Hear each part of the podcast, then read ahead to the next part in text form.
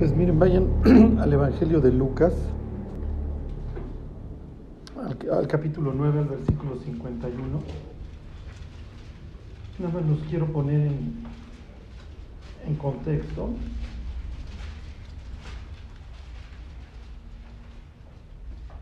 Capítulo 9, versículo 9, sí, 51. sí.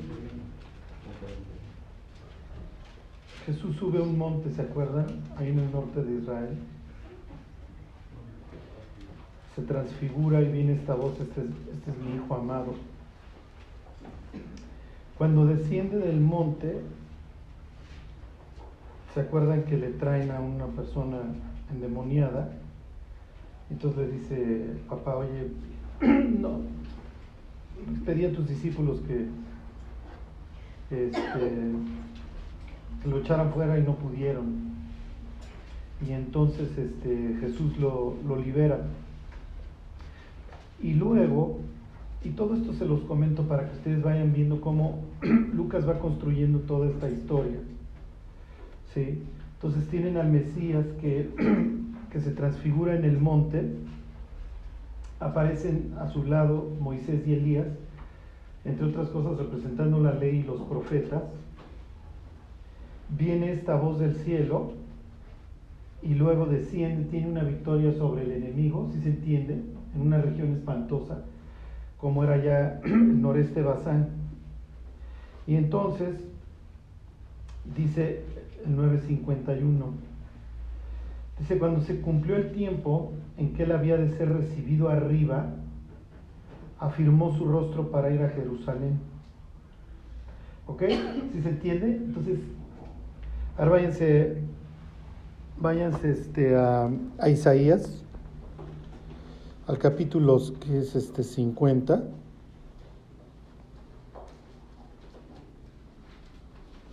Al versículo 7. Bueno, nada más para, para que ustedes vean qué es lo que está sucediendo.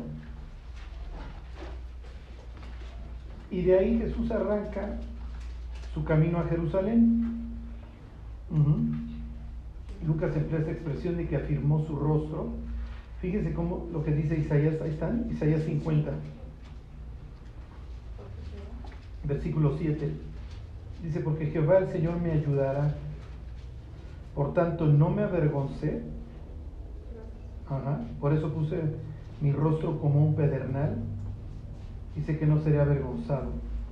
¿Ok? Y arribita viene esta idea de que van a herir a, a este personaje extraño. Se los leo, fíjense, el versículo 6. Di mi cuerpo a los seguidores y mis mejillas a los que me mesaban la barba. No escondí mi rostro de injurias y de, y de y de escupitajos.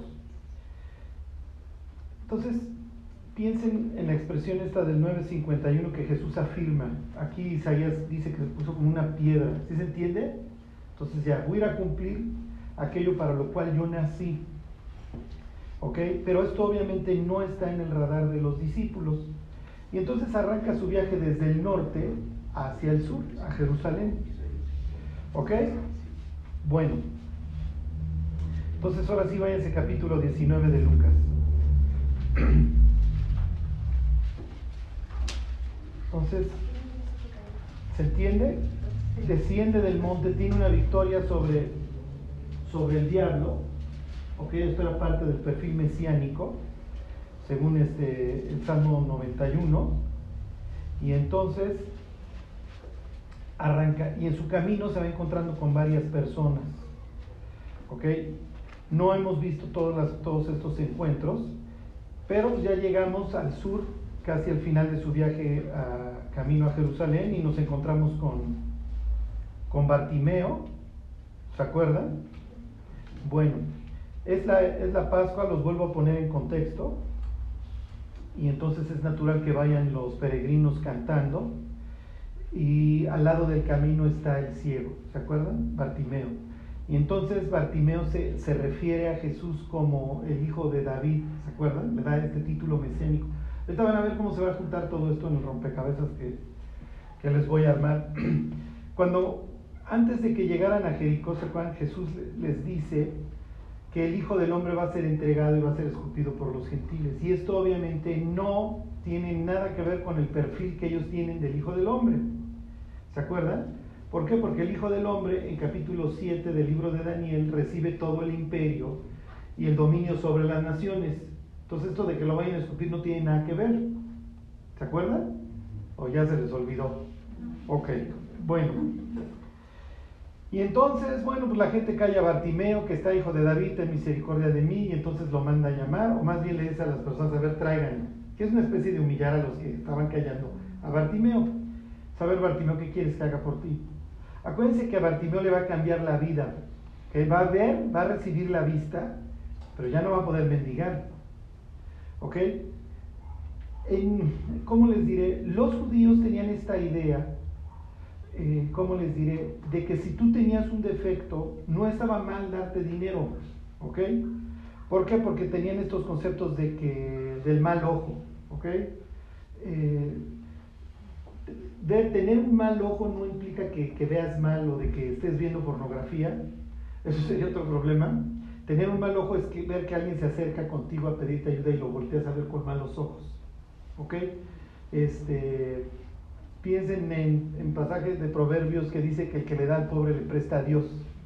¿Ok? Entonces cuando había un, alguien que efectivamente tenía algo que le impedía trabajar, pues está bien, te doy, pero no valía hacer trampa. ¿Sí, ¿Sí se entiende? Entonces en el instante que Bartimeo vea, ok, pues nunca ha trabajado, no, no tiene medios, vayan ustedes a saber qué tiene o qué no tiene. Pero en el instante que reciba la vista, su vida va a cambiar. ¿Por qué? Porque va a tener que trabajar. ¿Sí, se entiende? Ni modo, Bartimeo. O sea, en el instante que tú decidas seguir este camino, te vas a meter en problemas y va a haber cosas que vas a tener que hacer. ¿Por qué se los recuerdo? Porque es nuestra vida. O sea, compramos muchas broncas el día que aceptamos a Cristo, pero es parte de... La otra era permanecer en tinieblas. ¿Ok? Bueno. Ok, y entonces, bueno, pues ya sigue su camino, y entonces entra Jericó, ¿se acuerdan? Entra esta ciudad. Y entonces se trepa un árbol, un cuatechaparro, que es el corrupto del pueblo. ¿Ok? ¿Se acuerdan? Es el, el publicano. Y acuérdense que publicano no solamente es un extorsionador, sino también es un traidor, porque le cobra a sus paisanos el impuesto para irselos a pagar a los romanos y quedarse con una lana en el camino. ¿Ok? Entonces le hace el trabajo sucio al conquistador. Se llama puro, ¿Se acuerdan? O limpio, que obviamente pues su nombre pues, no, en su nombre no lleva la fama.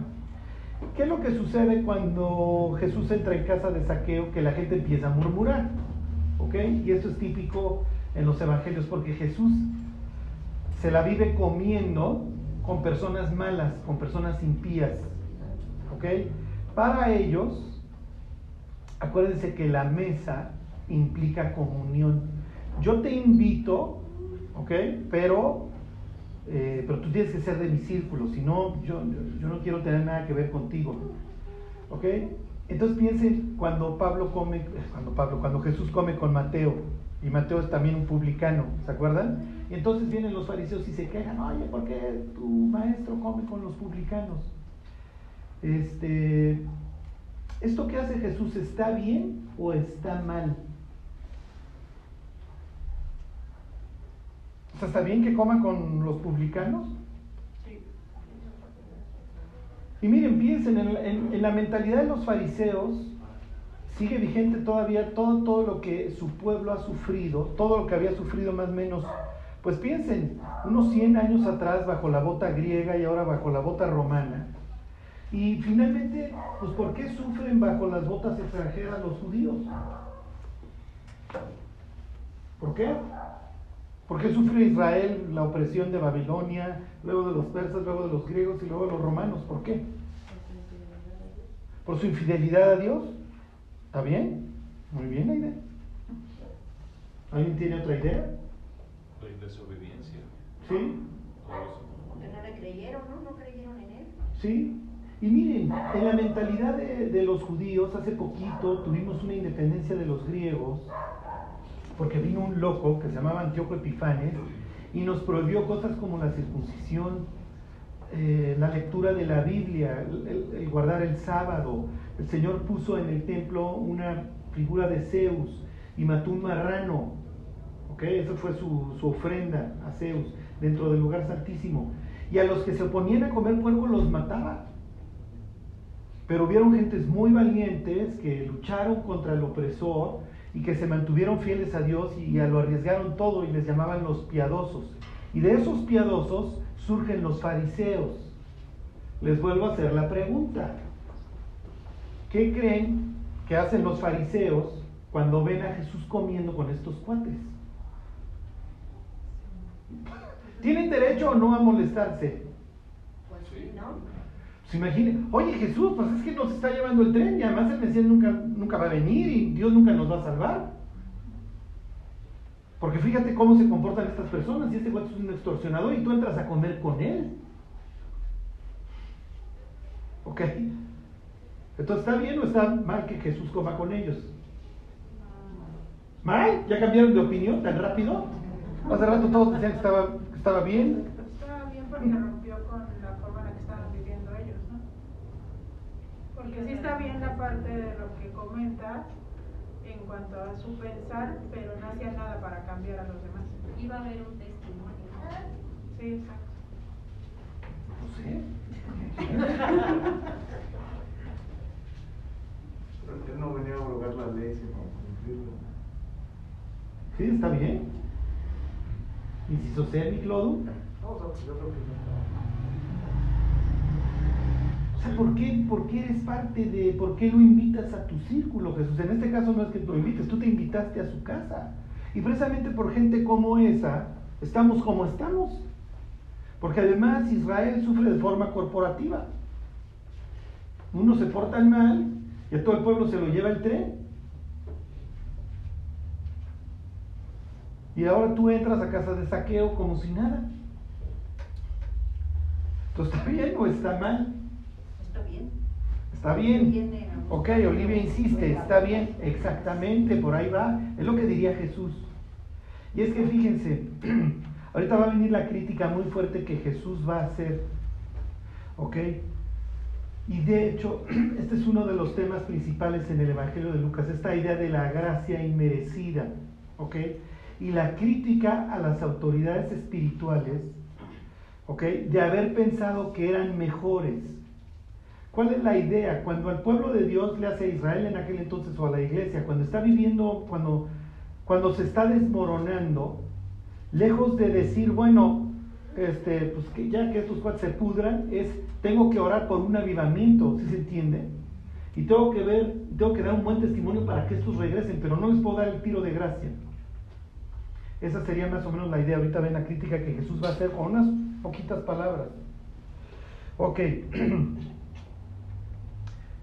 Fíjense, 19, ahí está, 19. Bueno, les sigo con la historia de saqueo, versículo 7. Al ver esto, ahí están en Lucas, todos murmuraban diciendo que había entrado a posar con un hombre pecador. Y pues por eso nos va como nos va.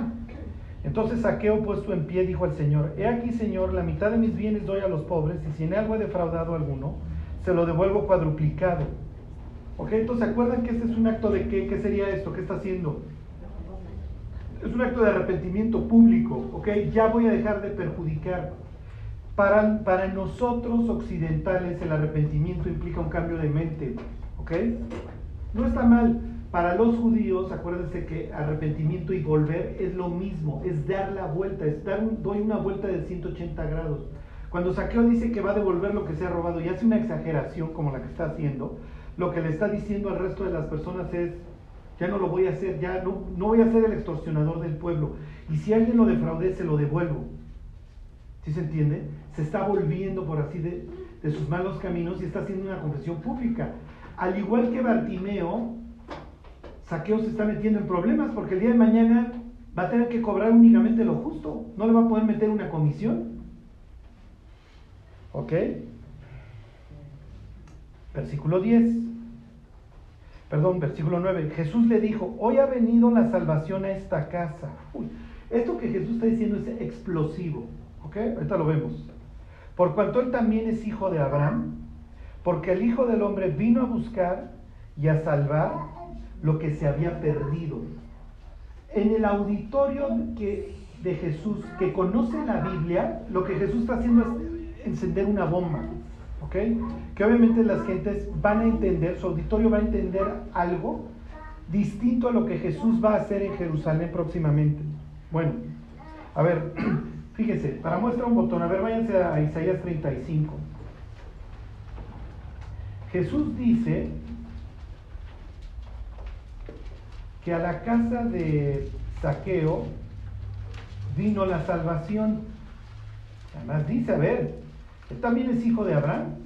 Otro tema recurrente en Lucas y en los evangelios. No por ser hijo de Abraham te vas a ir al cielo. ¿ok? Dios le puede levantar hijos a Abraham aún de las piedras, dice, dice Juan.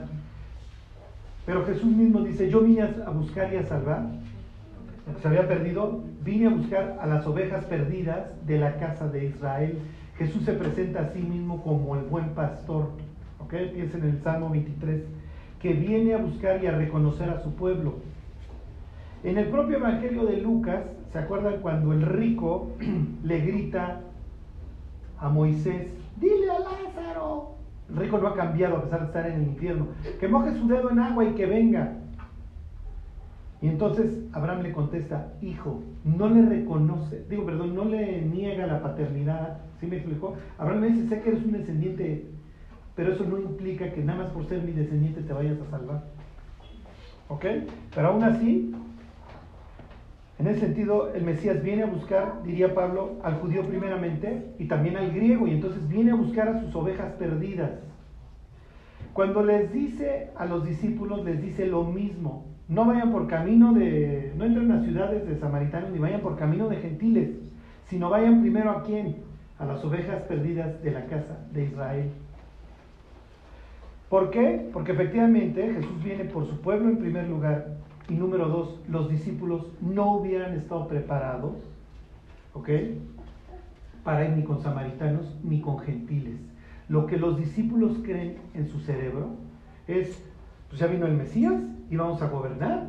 Y el Mesías nos viene a liberar de la bota de los gentiles y de la bota de los romanos. Y puchi samaritanos, ojalá ya se terminen de morir. ¿Sí se entiende? Y luego Lucas va a decir, capítulo 1 del libro de Hechos, van a arrancar muchachos su testimonio. Aquí, ¿desde dónde? Desde Jerusalén. Y luego dónde dice, me van a hacer testigos en dónde? En Jerusalén, ¿en dónde más? Les recomiendo un libro para esto. En Jerusalén, en Samaria y hasta lo último de la tierra, exactamente. Antes no lo hubieran hecho. Antes no lo hubieran hecho porque en este camino del norte de Israel a Jerusalén, Jesús quiere pasar por Samaria y no lo reciben en Samaria. Porque si nada más lo estás usando de derecho de paso y entonces llega Juan y le dice, oye, los samaritanos este, no nos dejaron pasar. ¿Por qué no haces que descienda fuego del cielo y consúmelos? ¿Por qué no los matas?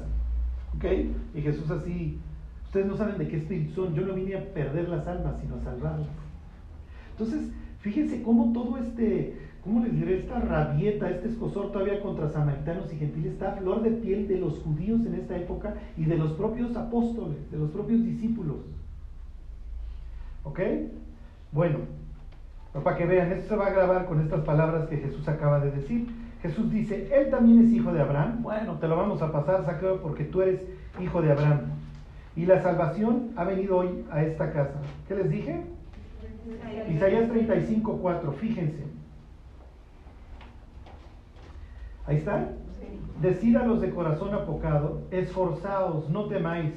He aquí que vuestro Dios viene con retribución, con pago. Dios mismo vendrá y os salvará. ¿Qué acaba de decir Jesús? Que la salvación acaba de venir a casa de saqueo. ¿Ok? Jesús mismo quiere decir salvación, salvador. ¿Ok? Y luego, versículo 5, entonces los ojos de los ciegos serán abiertos. ¿Ok? Jesús acaba de sanar aquí a la entrada de Jericó a un ciego, obviamente famoso, ahí estaba Bartimeo junto al camino. Y luego dice, a ver, a ver, a ver, voy a entrar a comer con saqueo y nadie se enchile porque hoy ha venido la salvación a casa de este hombre. Ha venido la salvación, ¿ok? Y la Biblia dice que cuando venga la salvación, los ojos de los ciegos van a ser abiertos. ¿Y qué creen? Obviamente el chisme no solamente es que entró a casa de saqueo, sino que Bartimeo el ciego anda viendo. Y lo más probable es que Bartimeo anda por ahí. ¿Sí me explicó? Mira, ya te veo, ya puedo ver. Y la Biblia decía que cuando viniera el Mesías, los ciegos íbamos a ver. Y además va a venir con su salvación. Y dentro de las cosas que va a hacer el Mesías, se los vuelvo a leer, 35.4, decida a los de corazón apocado, esforzados, no temáis, he aquí que vuestro Dios viene con retribución, con pago. Dios mismo vendrá y os salvará. ¿Cómo le va a ir a los gentiles? No, o sea, que se echen a correr. ¿Ok? Que se echen a correr, porque los gentiles ir como en feria ahora que Jesús llegue a Jerusalén. Porque no puede haber más señales de que va a venir el Mesías. El Mesías dice que va a venir y cuando venga va a traer salvación y entonces los ojos de los ciegos se van a abrir. No, no. O sea, no se la van a acabar. Y además, los falsos líderes que efectivamente no quieren que gente como saqueo se salve, que como ustedes que no quieren que Jesús coma con saqueo, todos esos líderes falsos malos, ni modo, o sea, se las van a ver muy duras. ¿Ok? Les vuelvo a leer Lucas 19. Lucas 19, 9. Jesús le dijo, ya ha venido la salvación a esta casa, por cuanto él también es hijo de Abraham, porque el Hijo del Hombre vino a buscar y a salvar lo que se había perdido. ¿Ok? Váyanse a Ezequiel 34. Quiero que vean todas estas menciones mesiánicas que hace Jesús y cómo la entiende el auditorio y qué época es. Jesús va camino a celebrar una fiesta. ¿Qué fiesta va a ir a celebrar? ¿Qué fiesta va a ir a celebrar Jesús?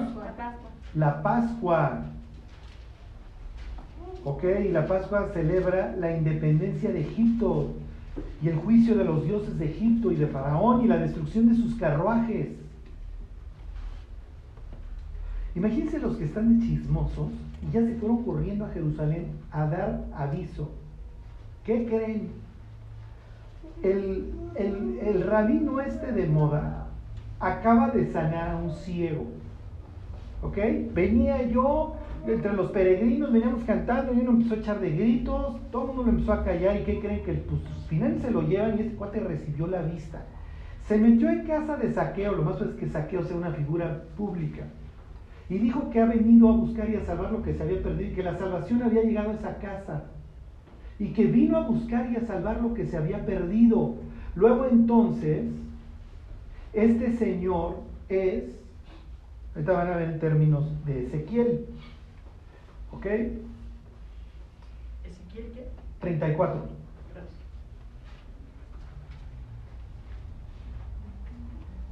34, 11, ahí están. 34, 11, sí.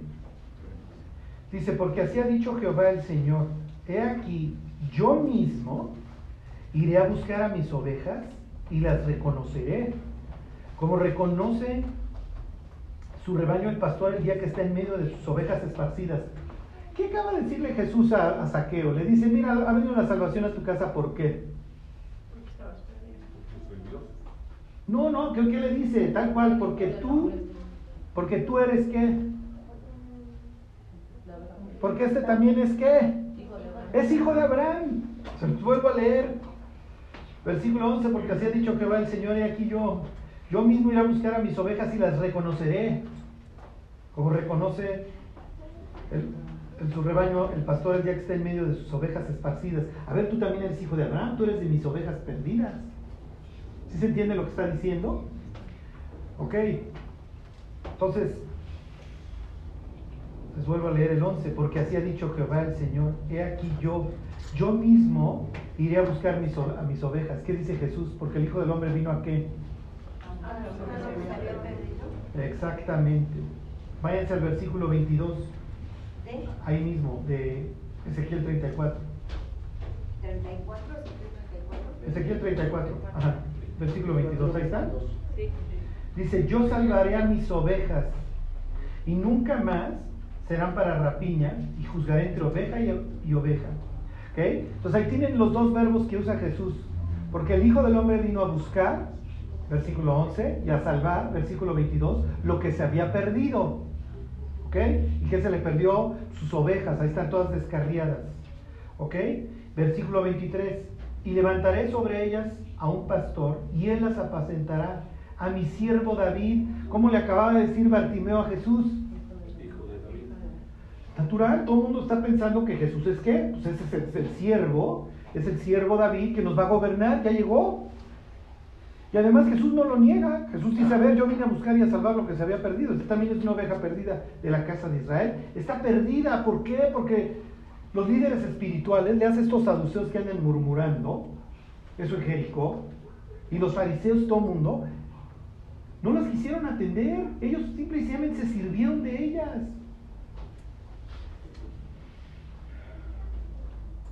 Fíjense, se los vuelvo a leer el 23. Y levantaré sobre ellas a un pastor, y él las apacentará, a mi siervo David. Él las apacentará, y él será por pastor, y él será por pastor. Yo Jehová les seré por Dios, y mi siervo David príncipe en medio de ellos. Yo Jehová he hablado. Jesús dice esto, es natural que Juan y Jacobo vayan y le digan que se quiere sentar uno a la derecha y otro a la izquierda en su reino, porque tú eres, tú eres el pastor, tú lo acabas de decir. Es lo que dice el perfil mesiánico en Ezequiel 34. Tú te lo acaba de decir Bartimeo y no se lo negaste. Es más, Jesús, hijo de David, ten misericordia de mí, no le dijiste, fíjate, no, yo no soy David, yo soy Jesús de Nazaret. No, no, a ver, ¿qué quieres? Soy, sí, efectivamente, soy ese. Soy el de Ezequiel 34, ¿qué quieres? Quiero recibir la vista, pues órale, ven.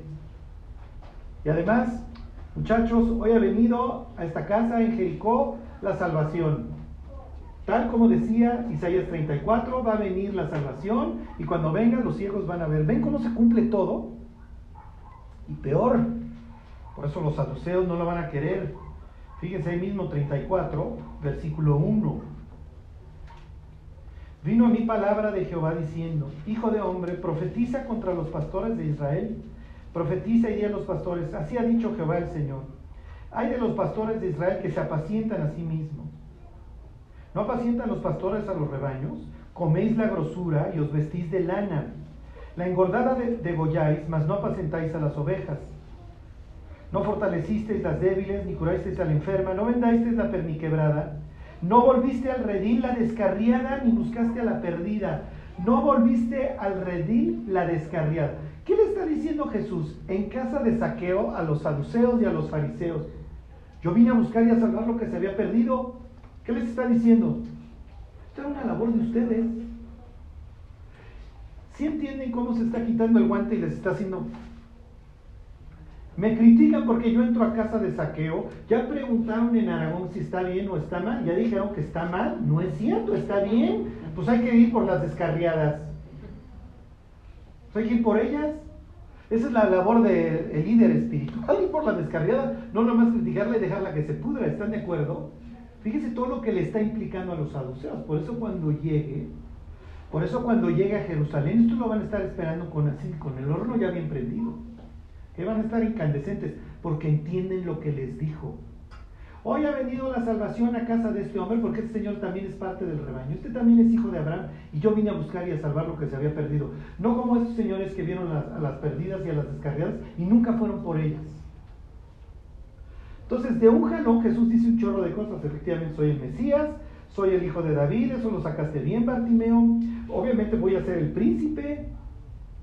Eso es lo que dice Ezequiel 34, ¿no? Y lo que debieron de haber hecho estos cuates, pues modo, lo tuve que hacer yo mismo.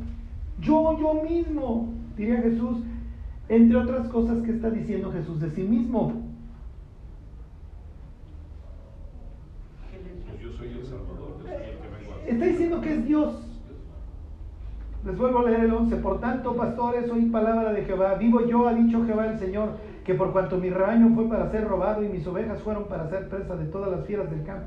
Sin pastor, ni mis pastores buscaron mis ovejas. Entonces yo, yo mismo tengo que regresar y ir por ellas.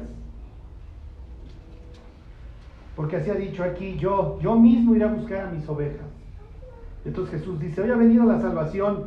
Mm, ha venido la salvación. Esto suena como Isaías y además el ciego. Y si, y si continúa Jesús con el pasaje, va a decir, entonces los ojos del ciego serán abiertos, el cojo brincará como un ciervo. ¿Ok? ¿Qué es lo que pensó todo el mundo? Pues ya vino el Mesías, ya vamos a gobernar, adiós Roma.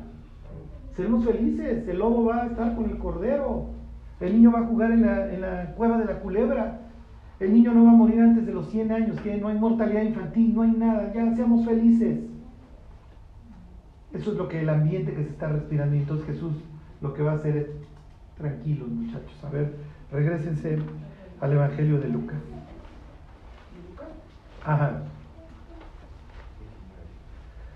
¿Ustedes creen que en la mente, olvídense de- ya de los, ya ni de los saduceos, ¿ustedes creen que en la mente de los discípulos está que en unos días Jesús está desnudo colgado en una cruz? Él mismo lo acaba de decir. A ver, yo soy Jehová y vine a buscar y a salvar lo que se había perdido porque estos cuates no lo hicieron. Y Saqueo es un cuate ahí descarriado y lejos de criticarlo, pues había que ir por él. Y si ibas por él, si iba a responder. Mira, ya respondió, ya se arrepintió. Ahí están en Lucas 19. Sí. Ok. Versículo 11. Oyendo ellos estas cosas, esto es típico en Lucas que le pone títulos a las historias. Entonces aquí va a poner un título, una introducción. Oyendo ellos estas cosas, prosiguió Jesús y dijo una parábola, por cuanto estaba cerca de Jerusalén, y ellos pensaban que el reino de Dios se manifestaría inmediatamente. Pues ¿cómo no lo van a pensar si Jesús mismo lo acaba de confirmar? Con estas expresiones de que la salvación vino y de que yo vine a buscar y a salvar, y etcétera, etcétera. Pues acabo de salvar, sanar al ciego y eso. Y si preguntan qué es lo que ha venido por el camino, libré a un endemoniado, sané a unos leprosos, etcétera, etcétera. ¿Ok? Es lo que todos, honestamente, los que conocen la Biblia, están esperando. Ya, ya llegó el Mesías. Y además más adelante en la historia Jesús sube a un burro, ¿se acuerdan? Para cumplir la profecía de Zacarías. Es el Mesías, ya llegó. Pero les dice Jesús, versículo 12. Ahí está.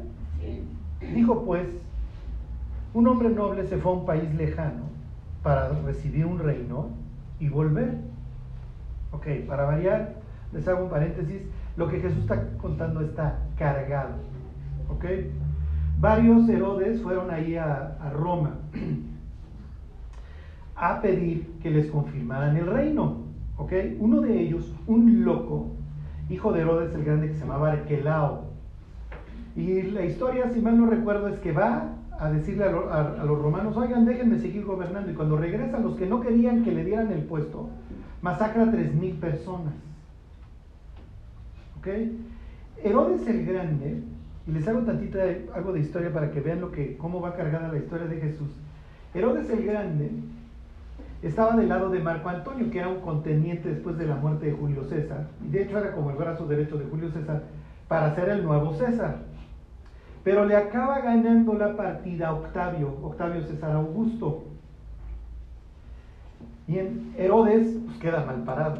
¿Por qué? Porque pues, de cuenta que le apostó al caballo que pierde la, carrera. Y entonces dice, hijo, pues lo, que- me sigue pues, es que me mate. Y Herodes el Gran era un político muy astuto y entonces va a Roma. Piensen, se los vuelvo a leer. Dijo pues un hombre noble se fue a un país lejano para recibir un reino y volver. Ahorita van a ver que aquí ya Jesús aventó unas bombas más en su historia, pero bueno. En la mente de los, de los judíos están estas historias vivas y obviamente está la de Herodes el Grande. El caso es que Herodes el Grande va a Roma con Octavio y le dice a Octavio, oye, déjame seguir gobernando en la provincia de Judea. Y entonces, más o menos la historia va en que le dice Octavio, pues, ¿cómo crees tú eres gente de, ¿cómo se llama? De Marco Antonio. Y le dice, y le dice Herodes, le fui muy fiel a Marco Antonio. Y entonces Octavio le dice, está bien, regrésate a gobernar. ¿Sí se entiende lo que le dijo? Pues mira, le fui fiel a este cuate y pues perdió la guerra y ya murió. Pero la misma fidelidad que le tuve a él, te la voy a tener a ti. Y entonces le dice Octavio, está bien, regrésate y sigue gobernando. ¿Ok? Entonces esta idea de que alguien fuera por una embajada y no quisiera, y todo el mundo cruzara los dedos para que regresara y no, no, no, no lo lograra, era común. Porque así les fue con Herodes el Grande y así les fue con Arquelao. ¿Ok? Arquelao también tuvo que ir a Roma. Bueno, versículo 12, se los vuelvo a leer. Dijo pues un hombre noble se fue a un país lejano para recibir un reino y volver. Y llamando a diez siervos suyos, les dio diez minas y les dijo, negociad entre tanto que vengo. Pero sus conciudadanos le aborrecían, ya ven la historia de los Herodes aquí, y enviaron tras él una embajada diciendo, no queremos que este reine sobre nosotros. Ok. ¿Cuál es la idea? Oye, me voy a ir a un país lejano. Es una historia bastante extraña. ¿Ok? Me voy a ir a un país lejano este, pues, para recibir el reino. ¿Ok? ¿Entendemos? Y mientras me voy, aquí tienen unas minas. Las minas son 100 salarios. ¿Ok? ¿Se acuerdan que en la parábola de Mateo, Mateo lo cuenta con talentos y los talentos son 42 kilos de plata? ¿Ok? Lo que les iba a decir es que en Mateo es una historia en donde reciben fortunas. Aquí reciben 100 salarios mínimos. ¿Cuánto está el salario mínimo mensual? 147. ¿Pesos? Diarios. Bueno, por 30, vamos a ponerle 5 mil pesos. Por 100, ¿cuánto les dio? 500 mil, ¿no? No, no, no. No, son 100 días. No, sí, tienen razón. ¿Cuánto es? 140. ¿Cuánto recibieron? 14 mil pesos. Que 14 mil pesos. Pero fíjense que pues tú te llevas con un político y te dice, oye, voy a ir al Congreso, voy a ir a Washington, a que me confirmen porque aquí hay mucha grilla. Mientras regreso, quiero que negocies y espero que hagas un buen desempeño. Ahí te van 15 mil pesos. ¿Qué harías? Está bien, pues, pues me dedicaré, compraré un puesto de chiles o a ver qué hago con 15 mil pesos, pero tampoco vayas a esperar regresar y encontrar la- las fabricotas y las industrias. ¿eh? ¿Sí se entiende? ¿Por qué pone Lucas Minas 140 mil? Porque les da cuánto? Les dio una, les dio 10 minas. A uno le dio 50. A uno le da 90 mil pesos. Bueno, eso todavía podemos esperar que una taquería o algo. Lo que quiero que aprecien es que contra Mateo, que tienen la fortunota, entonces órale muchachos, échenle ganas. De ahí viene la expresión de una persona talentosa, tiene mucho talento. Pero no dirías tiene muchas minas, porque el de las minas dirían, no, nosotros, nosotros en la historia somos pránganas, no como ellos, que sí les dieron una la nota. El de la mina, el de una mina, el de los 14 mil pesos, pues yo no sé qué está esperando el patrón que logre yo con eso, ¿sí me explico? Porque, oye, pues dedíquete mientras a la compra-venta de joyas. No, no me va a alcanzar, Señor. Esto es típico Evangelio de Lucas. ¿ok? El Mesías nace y a los que se les presenta es a unos pastores, ¿ok? que eran asalariados. No, no, no piensen ahí, grandes personalidades. Hay una viuda que en el templo está hablando de Jesús. eh, se le presenta a se le presenta a una mujer que tiene que someterse a un censo romano como es María. Es una especie de Esther que vive bajo la bota de los persas, ¿sí me explico? Y que entra un concurso de belleza ahí con Azuero. ¿Se entiende? O sea, no, no son las grandes personalidades de las que habla Lucas. Entonces aquí, bueno muchachos, pues les doy sus minas. ¿Ok? Y además quiero que negocien con ellas. Fíjense que no les, no les está pidiendo ganancias, nada más les está diciendo que se pongan a chambear. ¿Ok? Y uno de los detalles en la historia es que viene una embajada, le sucedió a Arquelao, para toda una embajada detrás a solicitar que no le den el gobierno. ¿Ok? Entonces en esta historia los que reciben, reciben muy poco y además van a vivir en un sitio hostil. ¿Por qué? Porque los ciudadanos del lugar no lo quieren al patrón. ¿Sí se entiende? Entonces me das poco por un lado y por el otro lado me implica un riesgo grande, porque no te quieren. ¿Ya se dieron cuenta? Fíjense la óptica de Lucas. Había un país, este, no me acuerdo si era Alemania Oriental o un país que quedó bajo la cortina de hierro, en donde había una iglesia, este, y cuando llegaban los jóvenes a decir quiero ser pastor, lo primero que le preguntaban es ¿cuándo te bautizaste? Y entonces un gran maestro de la Biblia que estaba ahí un día le dice, ¿por qué les preguntas que cuándo fue este, cuándo se bautizaron? O sea, ¿qué importancia tiene para determinar si es o no pastor? Es que queremos ver si es antes o después de la caída del muro de hierro. Porque obviamente los que, los que se bautizaron previo a la caída del muro bajo el sistema comunista estaban arriesgando su vida. Después ya no. Y si se bautizaron después de la caída del muro, les hacemos más preguntas. Si no, ya sabemos que están dispuestos a dar su vida por el Evangelio. La otra vez estaba yo escuchando a una cantante cristiana. Entonces está haciendo su canción muy bonita y empieza a decirle a los jóvenes que, que la escuchaban, ustedes son una generación escogida. You're a chosen generation. ¿Le está haciendo bien o mal a los jóvenes?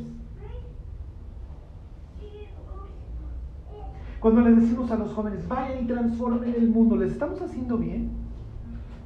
Es una carga. ¿Qué diría Lucas? Mira, yo no escribí la historia de Mateo y yo no mencioné en ningún instante los talentos. Yo les mencioné de unos negociantes que casi no recibieron cosas y que además estaban en un sitio muy hostil. Y además la expresión que se emplea para los que no los quieren es ciudadanos. Entonces ahí está implicada la ciudadanía romana que no teníamos todos. Los otros éramos gentes para los romanos. Como decía una vez una persona, mira, no quieres cambiar al mundo, cambia tú. ¿Por qué es increíble esta historia con las minas y no con los talentos? Porque en la civilización del espectáculo pensamos que el cristianismo tiene que ser espectacular. Sí, efectivamente, vamos a cambiar el mundo. Y Jesús diciendo, no es cierto. No es cierto. Con que cambies tú. Y además, lo que te di para negociar no fueron los, no fueron los millones, te di poquito y estás en un ambiente hostil. Lo que estoy calificando es cómo te comportas en ese ambiente hostil. Si me afirmas o me niegas. Con lo poco o mucho que tengas, ¿qué logras? Piensen en un pastor en una favela brasileña. ¿Se le puede exigir que tenga las butacas de piel, el superlugar para que vaya a su congregación? ¿Se le puede exigir que llegue con 500 discípulos al tribunal de Cristo? Si llega con 5 que se hayan dejado de drogar, es un logro. Es tan pequeño lo que Jesús les va a dar que uno adelante le va a decir, mira, lo guardé en un pañuelo. ¿Sí se entienden? Pero dentro de la historia, y eso a veces no, no vemos cómo Jesús va haciendo sus quiebres, les dice, un hombre noble, se fue a recibir un reino. Obviamente el auditorio está pensando en todos los malandrines que han ido, pero Jesús metió la palabra noble ahí a propósito. ¿Ok? Es típico del Evangelio de Lucas la mala publicidad que se le ha hecho a Dios. ¿Se acuerdan del hijo pródigo en la posilga? ¿Cuántos jornaleros hay en la casa de mi padre? Y yo aquí perezco de hambre. Dices, hijo pródigo, ¿qué publicidad tenías de Dios? Yo no sé qué te dijeron de Dios. Yo sé qué publicidad tenías de tu papá, pero tu papá es bueno. Aquí Jesús dice, miren, los van a tratar literalmente como si fuera Arquelao el que fue a hablar a Roma. Pero se trata de un hombre noble. Entonces, ¿qué es lo que está diciendo Jesús ahí en Jericó? Miren, yo sé que ustedes esperan que yo soy el Mesías y que en este instante adiós Roma y adiós todo. No, no muchachos, se agrava. Yo voy a ir a morir el reino no va a venir inmediatamente, me voy a ir a que me confirmen el reino. Eso luego lo trata la carta de los hebreos de forma muy interesante. Jesús entra no al templo hecho por manos humanas, sino al mismísimo cielo para ofrecer, para, bueno, no para ofrecerse, ya se había ofrecido en la cruz, pero a enseñar las marcas, ¿sí se entiende? Para abrirnos un camino nuevo y vivo, diría el, el autor de la carta a los hebreos. Porque Jesús dice, señores, los romanos no se van a ir, ustedes van a seguir viviendo en un mundo horrible, en un mundo agreste, en donde la gente no quiere que yo gobierne. Mis principios no van a ser los del mundo. Ustedes van a tener esta cosmovisión, el mundo va a tener esta. Lo que, lo que yo voy a estar observando es con lo poco que ustedes tengan, ¿qué van a hacer? Y cuando regrese, a ver, ¿qué hiciste? No estoy esperando ganancias. Por eso les dice, vayan y negocien, a ver qué logran. A ver qué logran. Miren, es fin de año y como les digo, todos los fines de año desde hace muchísimos años. Lo único que importa al final del año es estar. Es estar aquí. Con todos nuestros problemas, con todas las bendiciones que Dios haya podido traer a nuestra vida, pero lo único que importa es estar aquí. Cualquier persona que se dedique a estudiar el éxito te dice, mira, para tener éxito siempre vas a necesitar dos cosas, pasión y persistencia. Es lo que Jesús le está pidiendo a estas personas, no les está dando los grandes elementos. Pues con lo que tienen muchachos y van a estar en un ambiente agreste. ¿Sí? Olvídense de la civilización del espectáculo. No. Con que ustedes logren transformar su vida y servirme, ya nos rayamos. Les vuelvo a leer desde el 14. Pero sus conciudadanos le aborrecían y enviaron tras él una embajada diciendo, no queremos que este reine sobre nosotros. Aconteció que vuelto él, después de recibir el reino, Jesús, ¿a qué te refieres? ¿Qué, diría, qué le diríamos a Jesús? Mira, pues entendemos que mínimo el lapso ya vamos en dos mil años y contando. Y aquí seguimos y Jesús, tú no sabes cómo está la embajada, está cada día peor. ¿eh? El mundo es cada día más feo, más horrible, más pervertido, más podrido. Y entonces, ¿cuál es, cuál, es la fácil? Como diría Jesús, y por haberse multiplicado la maldad, el amor de muchos se enfriará. Y Jesús dice, no, vas a vivir con esa embajada constante. No queremos que cuando venga tu patrón gobierne, no queremos, y no lo queremos, y no te queremos a ti. Y a ver, ¿tú qué tienes? ¿Y por qué estás negociando en nuestro mercado?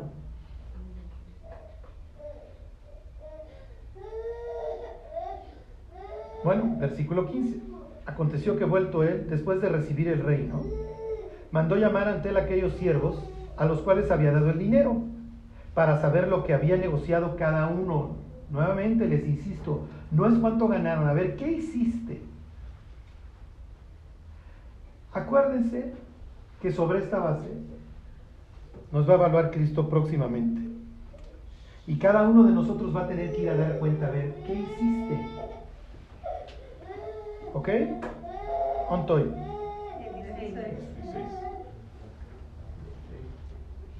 Vino el primero diciendo, Señor, tu mina ha ganado diez minas. Él le dijo, está bien, buen siervo. Por cuanto en lo poco has sido fiel, tendrás autoridad sobre diez ciudades.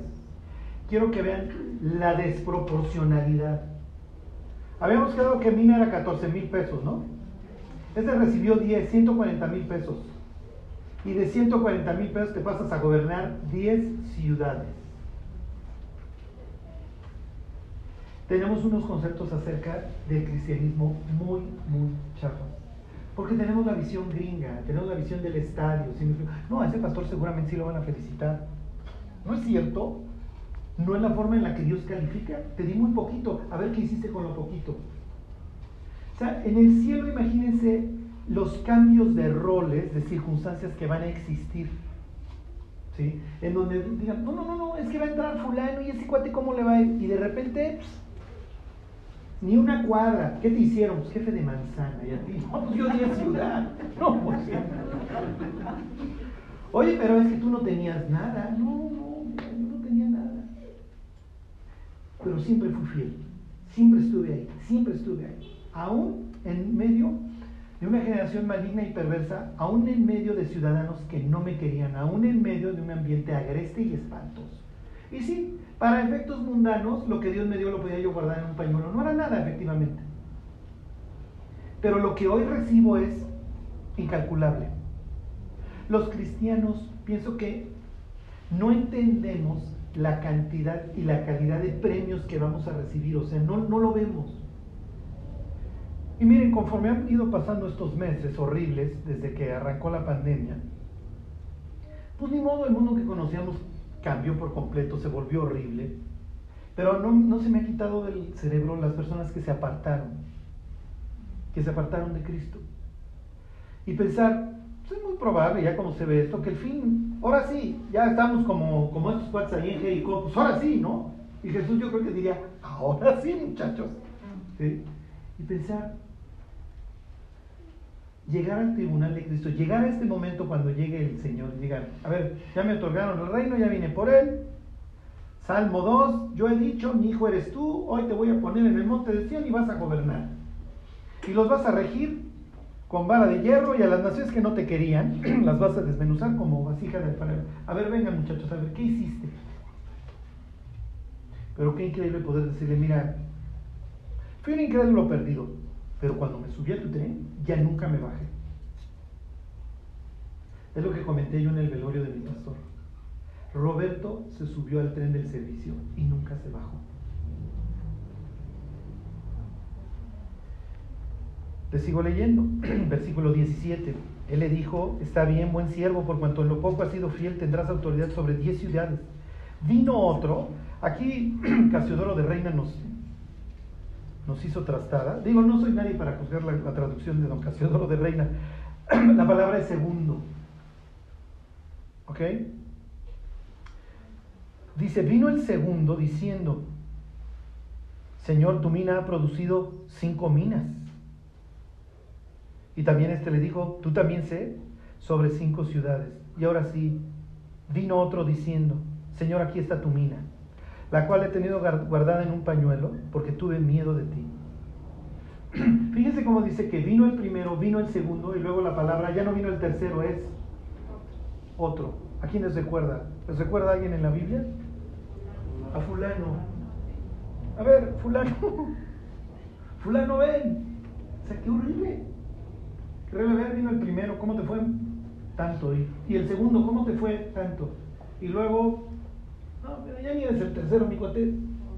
Ya vino otro. A ver, ¿qué hiciste? Fíjate, Señor, que aquí la tengo súper guardada. ¿Qué está haciendo? Está, se está justificando. Y luego, acuérdense que Jesús arranca su historia con su jiribilla diciendo que era un hombre noble. Entonces, en la historia está implicando que efectivamente el Señor que fue a exigir el reino era una persona noble. ¿Ok? Y entonces le dice este, se lo leo desde el 20, vino otro diciendo, Señor, aquí está tu mina, la cual he tenido guardada en un pañuelo, porque tuve miedo de ti, por cuanto eres hombre severo, que tomas lo que no pusiste y ciegas lo que no sembraste. Esto es horrible porque se está justificando él y está menospreciando al patrón para quedar bien él. Miren, esto de sembrar lo que, de cosechar lo que no sembraste y recoger lo que no habías esparcido, es una expresión que se utilizaba para la piratería, sí, para los eran famosos, les decían en la antigüedad los javiru, los nómadas que andaban nomás Piensen los malosos de, bueno, ahora son de Las Vegas, los raiders, ¿sí?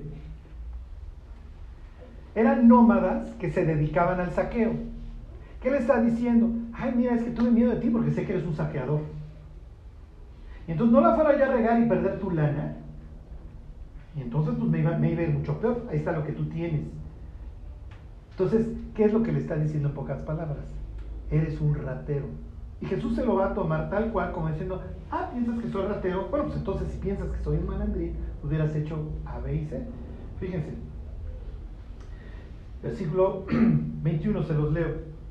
Porque tuve miedo de ti, por cuanto eres hombre severo, a contraposición de la expresión de noble al principio, por eso al, al principio menciona lo de noble, noble, que tomas lo que no pusiste y ciegas lo que no sembraste. Entonces él le dijo, Mal siervo, por tu propia boca te juzgo. Sabías que yo era hombre severo, que tomo lo que no puse y que ciego lo que no sembré. ¿Por qué pues no pusiste mi dinero, mi dinero en el banco para que al volver yo lo hubiera recibido con los intereses? Los israelitas tienen prohibido entre paisanos cobrarse intereses, ¿se acuerdan? No vas a cobrar interés ni usura, no vas a ser usurero. Y entonces Jesús le dice, si piensas que soy un ratero, soy un ratero, entonces pues gano de los intereses, porque soy una persona mala, ¿no? Entonces, ¿por qué no fuiste al banco y lo metiste al banco y cobraba yo intereses? ¿Sí se entiende? A ver, si yo parto de la base que este juez es un malandrín, pues no va a tener ningún problema en recibir intereses. Pero si parto de la base que es un buen hombre, entonces no puedo llevarlo al banco. Porque no va a querer cobrar los intereses y me va a andar regañando por andarle dando dinero a los que generan interés. ¿Sí se entiende? Entonces, lo que le está diciendo, tú sabes que yo soy noble.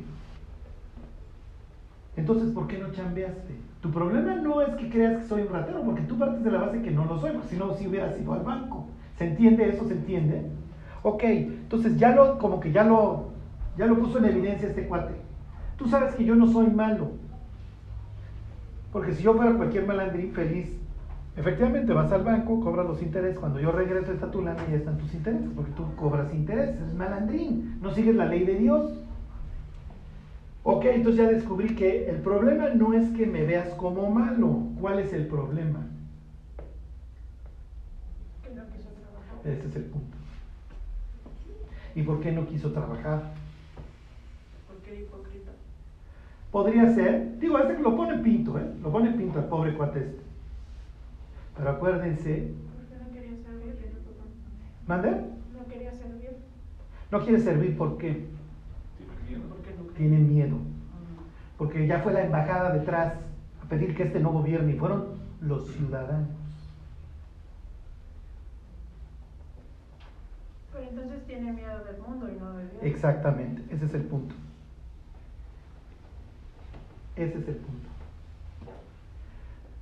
Los cristianos dejamos de servir cuando queremos amar al mundo. Eso es todo. Esa es la idea. Entre otras cosas, porque Jesús está diciendo, a ver señores, todavía no. No es el fin. El siervo David de Ezequiel 34, el Mesías de Isaías 35, efectivamente soy yo, pero me voy a ir. Y los voy a dejar.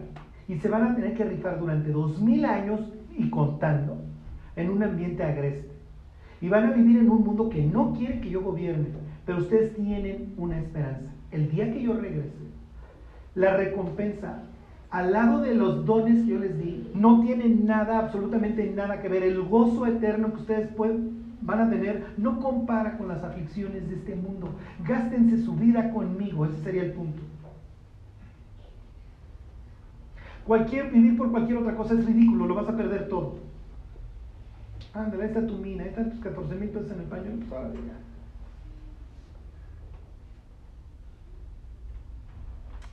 Fíjense, versículo 24. Y dijo a los que estaban presentes, quitadle la mina y dadla al que tiene las diez minas. Obviamente en la historia el señor noble pues no es tonto. ¿A quién le vas a dar más lana? Este cuate te multiplica cualquier cosa que le des. Ellos le dijeron, versículo 25, Señor, tiene 10 minas. Estos siguen con una concepción chapa, ¿sí me explicó? Pues sí, pero este es el que me lo va a hacer producir. Este no le importa rifarse en este, en este mundo agreste. Versículo 26. Pues yo os digo que a todo el que tiene se le dará, mas al que no tiene, aun lo que tiene se le quitará. Y también a aquellos mis enemigos que no querían que yo reinase sobre ellos, traedlos acá y decapitadlos delante de mí. Sí, porque cuando venga el Mesías viene con pago y con retribución, efectivamente. Nada más que estas historias que toma Lucas, como Isaías 61 e Isaías 30 y 35, las, les mete paréntesis. ¿Sí se entiende? El Espíritu del Señor está sobre mí, me ha enviado a predicar buenas nuevas y se ahorra la parte de y la venganza del Dios nuestro. O sea, las partes de la venganza, Lucas como que dice, estas todavía no, estas son para el tiempo del fin, pero efectivamente se van a cumplir.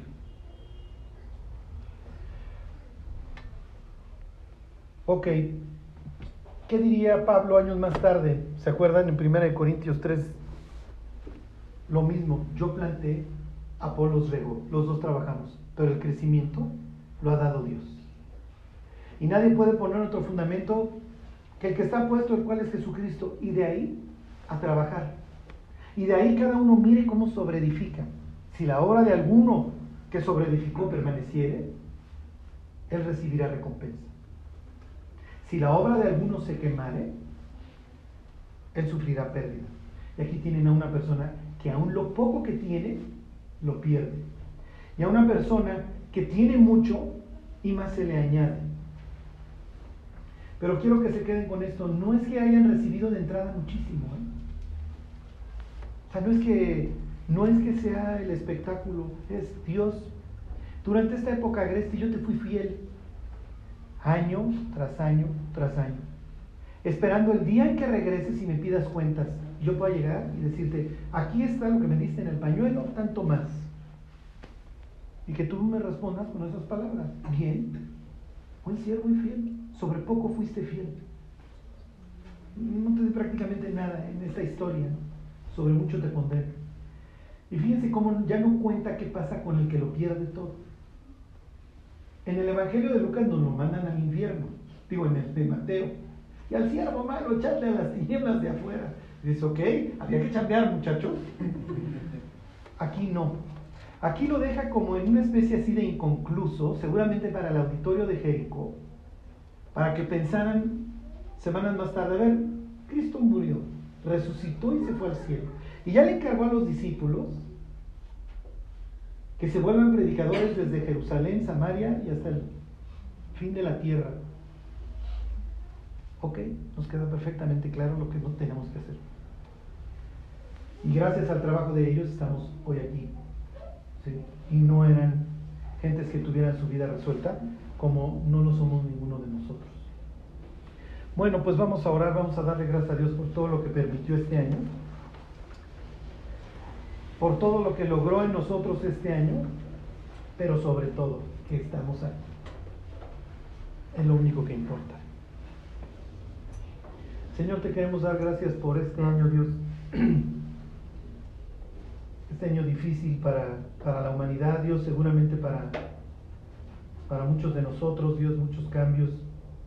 Pero sobre todo, Dios, darte las gracias porque tú nos acompañaste todo el camino Dios, no sabemos cuánto falte para que llegue este día, Señor, en el que tú nos pidas cuentas y regreses ahora sí a gobernar este mundo. Dios, tú sabes cuánto lo anhelamos, que seas tú ya quien lo gobierne. Mientras tanto, Dios, danos la sabiduría y la gracia para negociar con los talentos, muchos o pocos, Dios, que tú nos hayas dado. Te agradecemos todo, Dios.